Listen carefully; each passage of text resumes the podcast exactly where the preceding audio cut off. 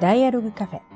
この番組は40代で組織を離れ、ワークライフシフト中の田中優子と岡沢陽子の二人が、身近な出来事から社会課題まで、最近気になるあれこれを好奇心のまま語らうポッドキャストです。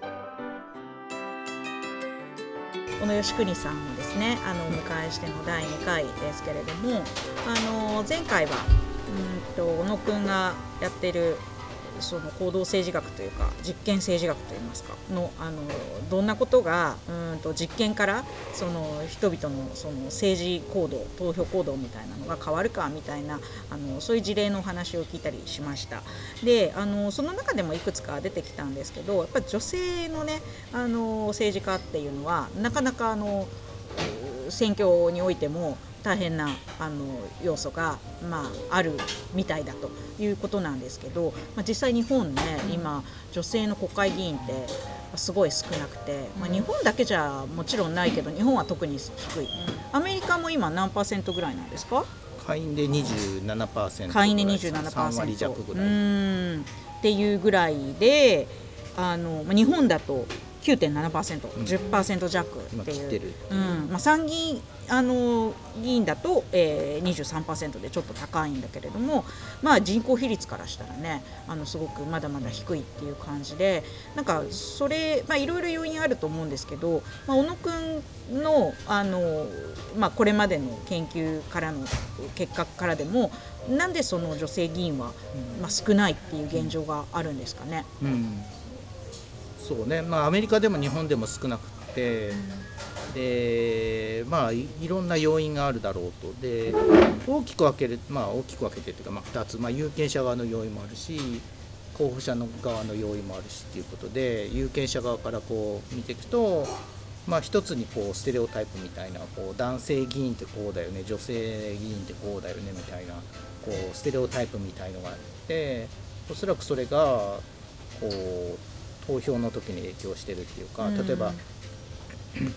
女性だと少子化問題とか教育が得意だよねとか、でも安全保障は弱いよねとか、うん。あるいはこう女性の方が正直で思いやりがあるようねんとか、でも決断力がないとかなんかうん。そういうような思い込み、ん。全然本当は関係ないんだけども、うん。そういうようななんか思い込みがあってそれがこう無意識のうちにこうん。うなんか投影しちゃうというか。うん。あの感じてでそれが実際に、まあ、前やった実験だと例えば国会議事録国会の議事録なんかでうん。反対討論からこう一節こうもこう切り取ってきて、うん。これある男性議員が言った反対討論です。これある女性議員が言った発言ですっていうふうに、うん。人によってこう言い方を変えると、うん。女性議員ですっていうとなんかこの反対討論を見てどうですかっていうと説得力が欠けるとかうん。感情的だみたいな評価が上がる。へ 同じ内容を見てるのにうん。これ男性ですって言った場合とね女性ですって言った場合で変わっちゃうみたいー。なだからなんかそういうようななんかね同じものを見てるのにたまたまそれが男性が言った場合と女性が言った場合でこうなんか反反応が変わっちゃうみたいなうん。ところの影響みたいのがまあ大きいのかなって。いううん。でで、まあ、コンジョイント実験っていうのうんうん。を前やったんだけどうも、ん。コンジョイント実験っていうのは 典型的なものっていうのは候補者のプロフィールみたいのを、まあ、2人ペアで見せて、うん。こう年齢とかうんうんうん。性別とか、その政策のポジションとかいろいろこう表にして2人見て見せてやってでその表の中身自体はこう無作為にこう変わるみたいうなん。表で、なのだからこう男って出たり女って出たり40歳って出たり50歳って出たりとかこういろいろ変わるんだけれども、それをこうランダムに見せて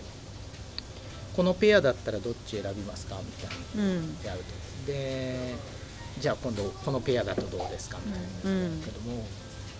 でそれで実験する結果だと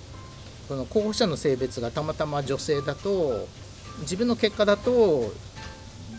3%弱ぐらい、うん。その候補者に入れる確率が下がる、うん。で特に男性の回答者ほどまあ大きくてあのその倍ぐらい。うん。男男は男の方を選びがちみたいなのがあってアメリカでも似たような傾向が出たんだけれども、で面白いのが女性の場合で女性の回答者はっていうと、あの全体で見るとニュートラル性別に対してニュートラルで、うん。男であろうが女であろううんがあんまり気にしてないんだけど、うん。でもよく見ると女性の中で 2, 人2つに分かれてて、うん。アメリカだと民主党と共和党でこう分かれてたりして、うん。あの民主党だと女性有権者は、民主党支持の女性有権者は女性に入れようとする、うんでも共和党支持の女性有権者はむしろ男性に入れるみたいな。だからコンサバティブな女性とリベラルな女性で全然反応が違ってて。でガチャンとするとニュートラルになるっていう。ニュートラルになっちゃう。トレードじゃあむしろ極端だってことだね。そう。女性は。ね男性だともうもう男性ってなるんだけど女性だとニュートラル。だから結果的に男性有利になっちゃうみたいななるほどね。傾向が出ててだから女性の中でもね2つきれいにコンサバティブな女性はもう政治って言うと男でしょみたいな感じで入れちゃうみたいなところがあああそういうそういうなんかこう結果が出てまあそれが何有権者側の要因っていうか、うん。まああると。うん。でまあもう一つがまあ候補者側の要因みたいなのがあって、まあそもそも女性の立候補者がまあまずは少ないと。少ない、うん。こう選択肢としてまあ出てこないみたいな。うんものがあってこの間の2021年の総選挙だと女性が大体2割弱ぐらい女性の候補者が2割弱ぐらいということで、まあ、そもそも選べないよねそうね。ものがこうあって、うん。でまあ、一つにはこう女性がなかなか、ね、候補者として出たがらないってうんいうか、うん。そのまあ、実際に女性が出るとアメリカの研究であるのは実際に女性が立候補した時に男性よりも当選する確率が高いんだけれども、逆に言うと当選確率が高い人しか出ないみたいな女性の男の場合は低くても出るんだけど女の場合は高くないと。もういけると。そう。ある程度こう。確信がないと出ない。うんリスクを取れないってこと、うんかもしくはハードルが高い。女性だとすごくいい人だと例えば政党がじゃあこの人出しましょうってなるんだけどはい男だとクオリティが低くても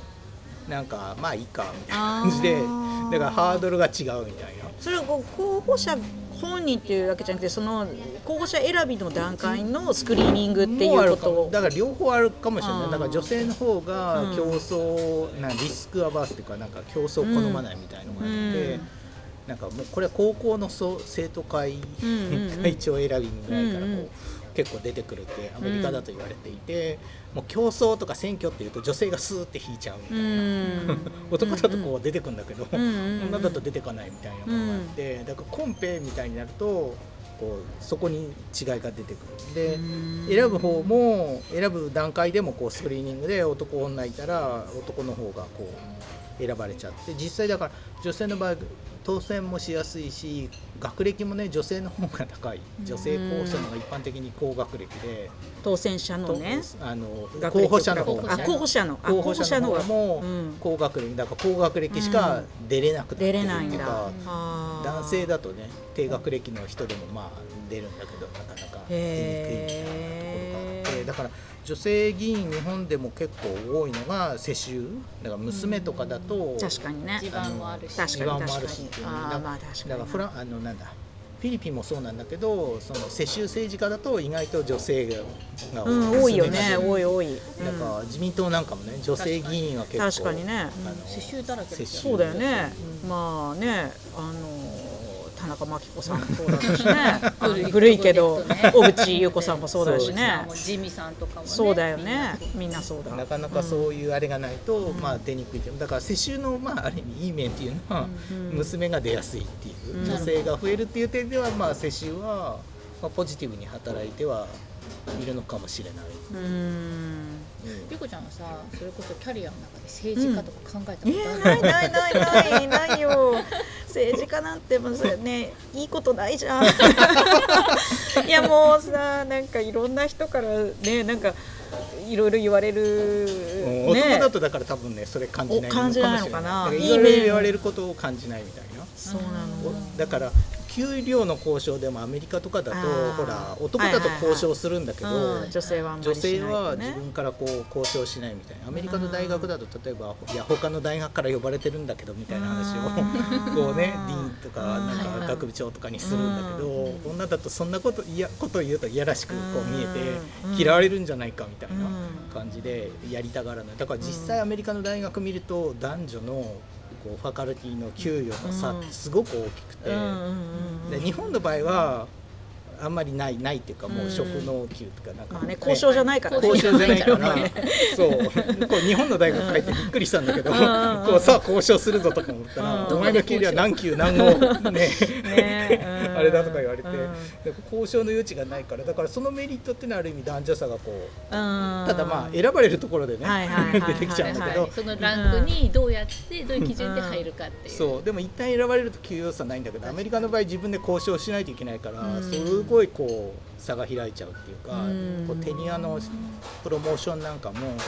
こう男性だとその早く昇進しようとするっていうか、もう自分はこれだけあるんだからって、うん。だけど女性だと待った方がいいんじゃないかみたいな。うん。こう控えめになっちゃうっていうかね。だから結果的に男性の方がこう昇進とも、ね、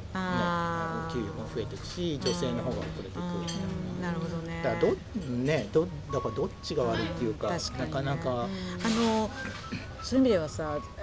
この間のねその女性部長のね、なぜ生まれないかみたいな話とも近いのでちょっと感じるところで言うとあの市長とか明確にパワーがある人あの自分自身が最終的な意思決定者になるじゃん。それだったらまだなる価値を私感じるんだけど、国会議員とかになっていくとその後なったはいいけどその後本当に自分がやりたいことを実現するための 世界がめちゃめちゃおじさんたちの無造無造の地味猛量の世界って感じがしてこれ嫌だなっていう なんか勝てる気勝てる気しないっていうかなんかエネルギーの使い方からしてちょっと私無理っていう感じが。しちゃうっていうのはうんちょっとそそこに引いちゃうっていうのはああったりするかもしれないな。まあ、実際そうだろうしね、うん、ここはね、そうそうでそう。もそういう意味でもなので地方議員の方が日本も女性多い,、多いよね。国会議員。比率は多いよね。まあまあまあもちろんそのなんだろう国政より国政だとやっぱり安全保障とか扱うから、いわゆるなんかマッチョなうん。うん。うん。ことを扱うんだけど、地方になるといわゆるフェミニンなイシューっていうかそのイメージとしてね、ステレオタイプとしてうん生活に身近そう教育とか。子育て教育とか言うと、ん。あもう女性だみたいなこうバイアスっていうかがあってだから女性に有利になりやすいっていうかだからあまり反発をこう有権者のねなんか違和感みたいな感じるなるほどね。まあ女性自身ももしかしたらその手触り感がある課題っていうかそこれなら自分たちでもこうこうしていきたいみたいな,、うん。本当にリアルに学校がどうなってるかとか、こう自分自身の子どもの教育とかっていうのでなんか身につまされて感じるものとかあるわけじゃん、うん。でもなんか文科省のなんか変えるって言ったらもうちょっと話が大きすぎてなかなか遠いんだけどなんか生活者目線みたいなものが、うん。あの地方の方が自分で何か変えられる感じがしたりするのかなって気もする。かうん。もしれない。うん。で実際になんかこれねインドインドでなんか実験じゃないんだけれどもそのランダムに市長が性別がランダムに決められるっていうのがあって、それの研究っていうのがあってそのこう国がこうせあの市長をこう派遣インドで派遣する制度が始まって、うん。でたまたま男性があこう割り当てられたしと女性が割り当てられたし、うんみたいのがあってそれのこうそれの自然実験っていうか。の研究っていうのがあってで女性が市長になるとその生活インフラとか、うんそういうなんだろうその予算の使い方が実際変わるみたいなうん研究があったりして、そうだよね。そうそうそうそうそれそれ聞きたかったんですよ。女性の議員が増えると何かいいことがあるのか逆に女性の議員がいないとうん。どんな問題があるのかっていうこと、まあそうそうまさにそういうことなのかなって思うんだけど、だからどういう人が政治家になるまあ変わるなそうね。政治家になるかで変わるかどうかっていうところで、うん。まあ実際にそのなんだろう朝日新聞のデータとかをこう使って自分が見見見たところでは候補者の性別で重視する性格せなんだろう政策っていうのがまあ違っていて、うん。あの例えばなんかあの男性の候補者だと財政財政赤字とか、経済安全保障の話を重視するっていうんだけど、女性だとそういうのはあんまり重視しなくて、教育とか福祉とかそういうところを重視するって、まあ、本人たちも言っているとか。あとはそうねだからそういう人たちが出てくると当然そういうことを言う。まあもちろん有権者もそのステレオタイプから期待してるみたいなところがあってだからそうそういう争点がだから国会に上がってくるっていうのは一つあるのかなと。でだから男性議員が別に少子化問題議論しなくてもうん。誰も怒らないっていうかうん。有権者はあんまり批判しないんだけど、うん。あの女性だと期待されるみたいなところがあって、そういうプレッシャーみたいのは入る可能性っていうのはあるようん。ねだからだ男女の比率が変わるとそういう争点がまあ増える。うん。入り込むっていうのはうん一つあるのかな。確かにね。まあ、そこってそのなんですか多分議議員自身が、まあ、もちろんそれぞれのこう専専門というかこう強い分野みたいなのがあるにしても例えばこう市市長とか長みたいなレベルになってくると当然全部を見ないといけないけれども、でもやっぱ自然と自分がこう関心というかこう強めていきたいエリアにこう財政をうんが優先配分されていく傾向があるのかな。例えばその女性市長だと、とか女性知事とかだとあの生活とか教育とかそっちの方がこね、おそらくあるとは思うんだけどもいかんせんこう数が少なくってなかなかこう実験が難しい自然実験みたいので見るのが難しいっていうかうん。その一つあるのは年齢であって自分の共著者の人がやった研究で博士論文の研究でやったのは年齢で違うのか。例えばたまたま高齢の市長が当選したたまたま若い市長が当選したと。その僅差でこう変わっ結果が変わった時に、うん。予算配分変わるのかっていう研究をしてて、で実際若い人が選ばれると子育てとかそういう支援に回るっていう予算とかね、いう研究があってだから年齢の違いがやっぱり結予算配分に影響してるっていうのはあるけど、おそらく男女も違うんじゃないかなとは思うんだけれども、うん。感染。サンプルそうがサンプルが少なくって。うん。なかなかこうたまたま男性が勝ったたまたま女性が勝つとか、なんかね見れるほど数がないってういうんなるほどね。ところがあるよね、まあ、あとはねそもそも女性だとこう勝てるっていう選挙にしか出てこないみたいなところもあるから、うん。あのもうちょっとで勝てるかみたいな選挙ねどう同じ数だけね出てればうん。そういう研究できるんだろうけどそういうのはちょっとできないから。ね、だから実際に女性の市長とか、ね、県知事がいるところだけ見ても それってそういう県だからだよねってなるかもしれないし。個体差の方がサンプル少ないとそう。なっちゃう。なっちゃうから、なかなかこう見れ,、うん。見れないところというか、うん。だからランダムでね決められるといいんだけど、あなたのところの市長は男性あなたのところは女性、ね、でインドでやったのはそういうやつでだからそうすると配分変わってるっていうのは日本ではそういうのやれないから、うんね、やらせてくれればね 検証できるんだけれども。インドはなんでそれを？ね、そなんでそう？ういうあれ地方改革か何かでそういうのが出たんだへー。なんかたまたまそういうのがあって。で結構そういうので研究がまあなんかいくつか。へー。なんかその女性のねあのじゃあ政治家を増やすために、まあ、なんかクォーター制みたいなのも、うん。まあねあの管理職とかあの役員とかでもね、女性比率をみたいあるけど、まあ、政治もありますよね。これってやっぱりうどうなんだろう。アメリカとかはもうあるんですか？アメリカはない、アメリカはない。おじゃあ北欧とかだけ？うん。そういうのがあるのは。じゃああのまあ、北欧と、まあ、あといくつか。メキシコもそうだったけど。やっぱり入れると、まあ、その短期的に上がる。結構短い台期間で。湾なんかは昔からあって、ん。で台湾の場合、まあ、女性だけじゃなくて民族的なエスニックグループの多様性みたいのがあって、うんクォータが昔からあって、で結構台湾は女性比率高い、そうなんだ。ねあのプレジデント相当もあの、うんうんうん。ね女性確かに確かに、うん。結構違っていてただあそこは比率が確かクォーターの比率ってもともと20%がなんかみたいな。だから別に50%入れろとか言ってやってるんじゃなくて、うん2割ぐらいはみたいなところでやったのが、うん。なんかだんだん増えるっていうか、うん。別にクォーターまあ入れてね五分五分で最初からやらなくてもまあなんかロールモデルじゃないけど、ん。一定程度いるとこう増えちゃうみたいな、うん。まあね実際クォーターがあると女性議員増える比率が上がるっていうのは、うん。まあ研究で言われてて、特にあのクオリティの低い男性議員駆逐されるっていうか、ねそう。いやなんかね政治なんかだったらもう全然半々ですよで、まあ、まだ男女の差だけが本当に重要なのかっていうのはあるけど、けどもう私は全然政治の世界だったら女性比率はここまで引き上げるってもう定員作っちゃってもいいんじゃないかって思ったり するけどね。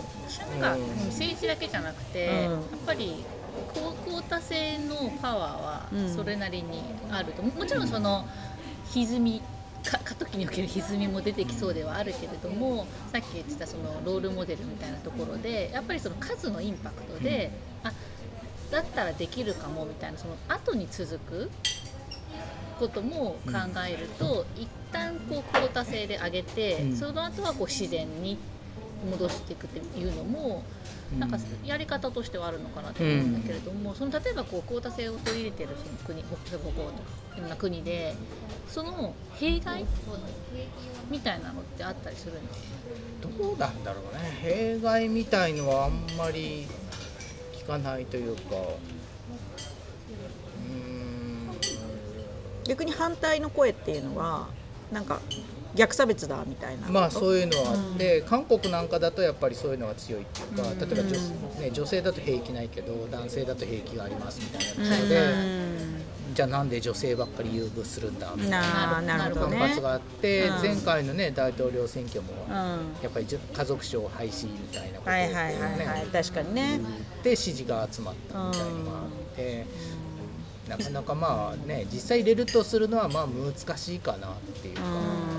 ちろん効果的ではあるんだけどじゃあじゃあ何パーセントだったらいいのかとか、うん。じゃあ性別以外はとか、まあ、性別のそうでね。男女だけでいいのかとか。うん。あってじゃあそこをじゃあ決めるのはじゃあどういうところで決めればいいかとか、あれだよね。だから今さその言ったら地方言うてもさあの地方で、うん、と選挙区があって地域別にやってるわけじゃん。でもなんかさ地域別っていうことに意味があるのかっていう国会議員にね、うんうん。うん、そそれと同じじゃないの？そうだってその,、その国民のこうバランスというか、それだって地区別に分分けてること自体がそのどこかの地域になんかからのその候補者がすごい増えてしまったらなんかあ候補者っていうか政治家が増えてしまったらどこかにこう利権が行くんじゃないかみたいななんかそういうことの懸念があるから地区別で代表を選ぶわけじゃん。じゃあ男性の代表女性の代表とかその地域からね。まあ、地域地域もなくてもいいじゃん。あいや一つの考え方よ。一つの考え方。何を代表するか。いやキリスト教徒代表とかさイスラム教徒代表とかさ、まあ、日本だと何がフェアか分かんないけど、その地区別っていうのがもうすでになんかもうなんていうの？地元のために。作られてるじゃん、うん、そうそうそう。だからでもさ地方行政だったらわかるけどさなんか国会だったらさ別にそんなどこかの地域にみたいなその代表すすることがこう許されてるんだったら男性を女性って分けたって何が悪いのってまあ感じもしなくないねだから貴族院みたいな感じ。よね、だから貴族から。あー元貴族からみたいな。おーそうそうそうそうそうそういう戦前的な、うん戦前的な。何を母体とするかっていうのは結局は決めうん。ね、えなんかさっきそのクオータ制を取ってる国で、うん。特に大きな弊害はその、ね、思い当たらないってなった時にそのへ明確な弊害がないのにここまで抵抗があるっていうのは、うん。すほんとそれはもう本当心理的な抵抗とかロジックではない。だからロうん。抵抗ってこと。まあねだからだから性別だけで分けるのがいいのかみたいにこうなってきて、まあ、もちろんそのね立候補できる年齢も 25歳とか参院だと30歳で、あれ差別じゃないかみたいな、なんで30じゃないといけないんだみたいなのは、あまりこうね根拠がないっていうか。はいはいはいはい。別に18歳からでね投票もできれば立候補もさせていいんじゃないかみたいなのが本当だよね。もうそれあってはちょっとそこをべだからまあいろいろまあこうなってきたからみたいな ところはあるんだけれども、ね性別のやつを入れるときにね憲法との関係とかどうどうしましょうみたいのはいろいろあるのかなっていう。一応立候補はしようと思えば今はできる状態になってて別に男性だからとか女性だから関係なくまあ出れるようにはなってると。だから形式上はまあ平等で、まあね、地方議会なんか見ても女性が50%上回ってる議会っていうのがまあいくつかあって神奈川のところとかあって。だから現行でも50%以上は女女性のところがある中で。あのだから立候補することはまあ一応ねできる状態になっていて、その他のところで何かこうやれればね一番なんか抵抗が少ないっていうか、ところなんだろうけれども、そう戦後初めての選挙って連期制になってて、連期制っていうのはどう？あの連期制っていうのは例えばこう投票用紙があって3人まで名前書けますよ。あの中選挙区の時代だとはいはいはい。一つの選挙区でうんうんうん。まあ一人しか長らくね名前書けなかったんだけれども。でそのうち何3番目までとか4番目まで当選しますみたいな、で戦後最初にやった選挙って連期制で その3人まで名前書けますと、うん。4人まで書けますとあってでその時の一番最初の選挙って女性議員比率がまあ10%近く当時としてはすごく高かった、ん。だって長らくその後2%とかぐらいだから、うん。すごく高くてででも次の選挙でガクッと下がってあ下がっちゃった。で次の選挙からは連期制やめちゃったのね、ででで一つに連期制があったからじゃないかみたいな議論っていうのがあって。例えば3人いるとジェンダーバランスをそこで取ろうとするんじゃないか。でだから女性が増えるんじゃないかみたいな議論があってじゃあそれテストしてみましょうって言って。この間実験をやってで1人しか投票できない場合と3人投票できる場合で選ぶ人変わるのか見ると実際3人ぐらいの時だとあの男女でバランスさせようとしてると。で2人目と 3, 一人、えっと2人目と3人目の性別は変わってる変わるかあの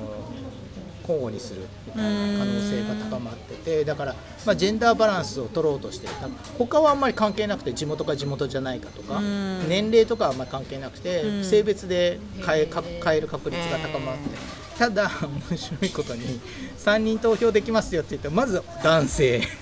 一番目は。で男性男性女性。男性女性男性みたいな。あー男性の方が多くなっむちゃうしろ1人1票の時よりも男性候補者が有利になっちゃうみたいのがあって。だから連期制あの時連期制だからっていうよりはおそらくあの何あの公職追放で 奥さんが多分代理で出てた可能影響が強いんだろうなっていうそあーの戦後なんで多かったかっていうと連期制やったからっていうよりはおそらく立候補者。りそう奥さんが代わりにその選挙区で立ったからで公職追放からこう戻るとそれがこう、ね、また旦那さんが。なるほどなるほど。そういう影響がおそらくあったんだろうな。あ投票制度ではこの連期制ではどうやらなさそうだなみたいな。なるーなるほどね。あのさっきアメリカのその国会議員っていうのは、まあ、まだその日本よりは高いけどアメリカでもまだそんなに高くないってことなんですけど徐々に増えてはいるんですか？うん、増えてアメリカでも増えては。てもうおそらく日本でも選挙制度改革以降ずっと増えてて、うんうんうん。ね、20 21年の選挙でちょっと下がったんだけど、うんうんうん。10%を超えてたのがちょっと下がったんだけどトレンドとしてはこう上がってる、う増えんてる。でもゆっくりだってことかなでもきでも20年30年30年ぐらいで、うん。でね30年前本当に2%とかうん1%、ね。ね、3%とかで、本当になんか珍しいっていうかほとんどいなかったのに比べればだいぶ増えていって、まあおそらく増えるんだろうなみたいな。ね。あともしも女性の大統領が出たら、うん。まあ、それによって国会議員も増えそうだよね。なんかそういう、まあ、ロロールモデルじゃないけどやっぱなんかそそういうその政治家のイメージみたいなものもこうみんなの気持ちの中でも変わる感じがするし、まあね一回出ればねその、うん。昔の研究でその白人と黒人の研究があって、まあそれまで白人の市長しかいなかったんだけど、うんうんうん。あのたまたま黒人が勝っちゃったと、うんうんうん。黒人の市長が出たっていう時にそれ以降こう有権者の反応がどう変わるかみたいなと、うんうんうん。黒人へのバイアスっていうか黒人政治家へのうんうんうん。あの抵抗感みたいなのが弱まったみたいな研究があって、やっぱりこう誰もいないとこの人何しでかすかわからないみたいなこうのがあるんだけど意外となってみるとあ変わんないじゃんみたいな。そうだよね。オバマ以前と以降でやっぱり黒人の比率って変わったの、変わってるんじゃないかなあれは。うん。えーっと具体的には見てないけれども、うん。黒人の大統領が見ることでおそらく市長と同じ効果が生まれてんじゃないかな、そうだよね。だから一旦出ちゃうと変わるんだろうけど、出るまでが。そうだね。出るまでがまあ難しいというか。なるほどなるほど。なるほどね。あのちょっとですねその女性の国会議員の話とは少しずれるんだけど私はちょっと個人的になんか最近政治のことでなんかさ、まあ、私たちもねあの私と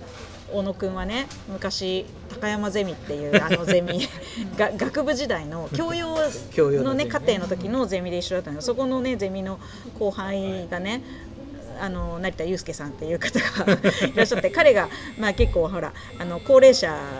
はなんか切腹すべきしみたいな あのことでちょっとあのえ炎上してたりしましたけど、まああのその政治の世界で、まあ、高齢者、まあ、人数も多いし、ん。その高齢者の有権者が、まあ、結構自分たちにその既得権益を守るような,、なんかそういう投票行動を、まあ、するとやっぱ若い人には回ってこないっていうか、あの若い人のその未来のための政策にあまりこう予算が配分されないとか、そのそういう施策がなかなか進まないみたいな、うん。そういう問題が起きているからもうそれじゃあ世の中ねあの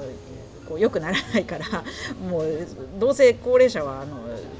あと何年かであの 世の中から退場するんだからだったらもう若い人に譲れと、まあ、ちょっというのをちょっと過激な言い方で あのおっしゃっててまあまああの言わんとすることはすごい、まあ、分からんではないなっていうふうに思うんだけれども、このその経済ってやっぱりその、やっぱ経済合理性で追求するからまああのどんどんそのなんていうかな稼ぐ人がどんどん稼ぐようになるとかね、うんもうすでに既得権益を持ってる人がやっぱりあのそこをと手放さないみたいなことってあると思うんだけど、うん。やっぱ政治ってその歪みをやっぱ是正するっていうそういう役割も果たすと思うんですよね。っていう中で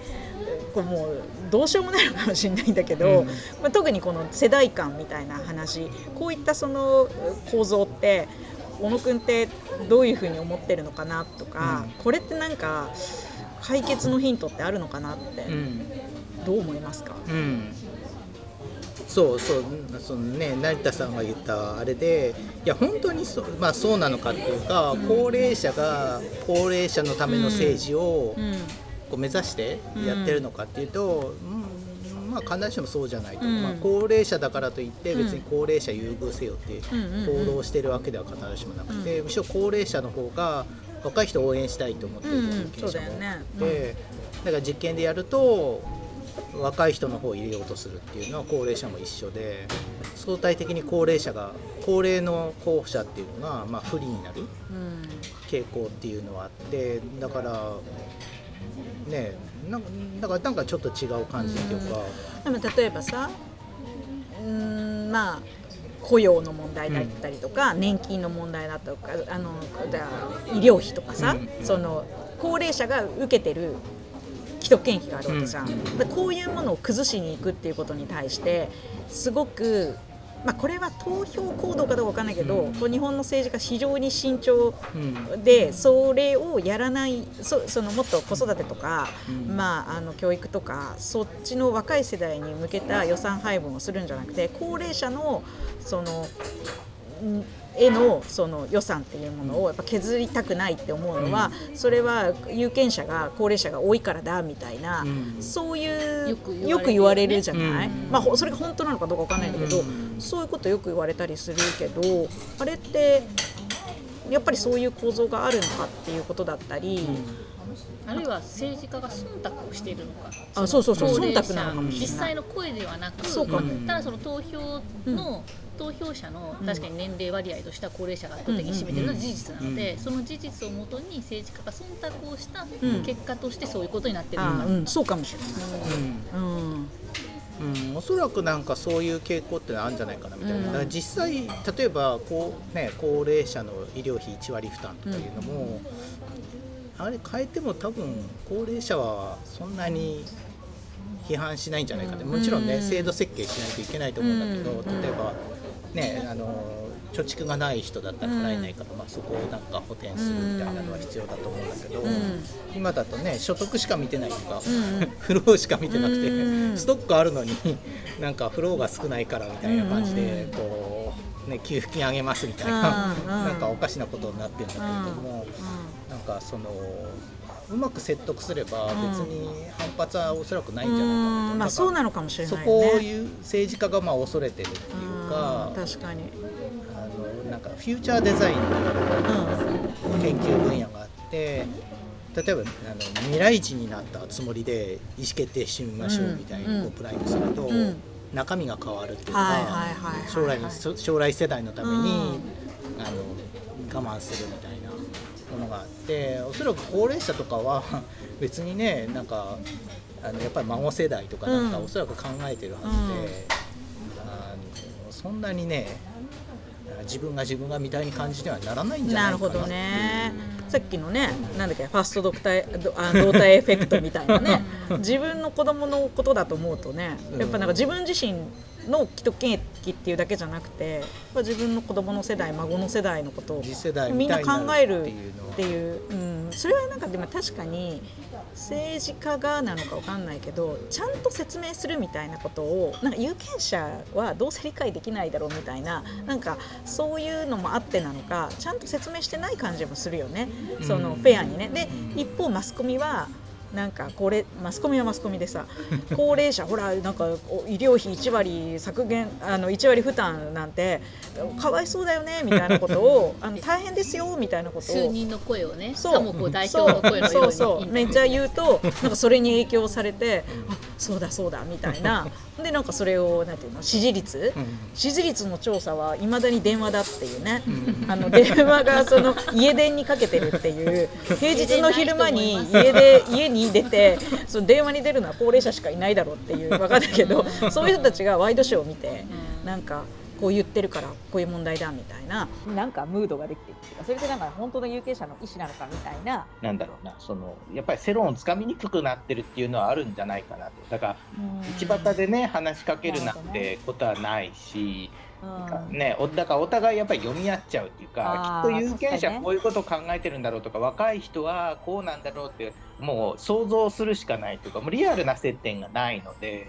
ねうん。まして働いてる世代はねそんなに政治家と話す機会なんてね国政レベルの政治家と話す機会ってまあほとんどない、ね、政治学者でもねそんなにあるわけじゃないっていうあれで、まあ両方ともだから 政治家って何考えてるんだろう。で政治家の方も一般有権者の人は何考えてるんだろうみたいのがこう分からなくってなんかお互いにこうねこう思ってるに違いないみたいな形でいろいろ想像していってしまってね。意思の疎通ができてないっていうところはあるかもしれないよね。うんそこなんかなかなか難しいところで対話をする機会がねあればいいんだろうけれども、やっぱりなかなか難しい。だから政治家の方も多分ね意見を聞きたいとは思ってるんだろうけれどうも、ん。なかなかそのねルートがないというかうん。なんかどうしても偏った人たちになってしまう、ところがなね。うん、難しいところね。ちょっとまああの結構盛り上がってきたところで次回はですねあの小野くんの政政治学者って私たちの周りにもねあんまりなかなかいないキャリアの方なので 特にあの、ね、海外でも勉強してきたりとかそのアカデミアの世界でどんな感じなの？みたいな話をあの小野君を掘り下げて聞いていきたいなというふうに思います。ではまた次回。はい、ありがとうございます。はい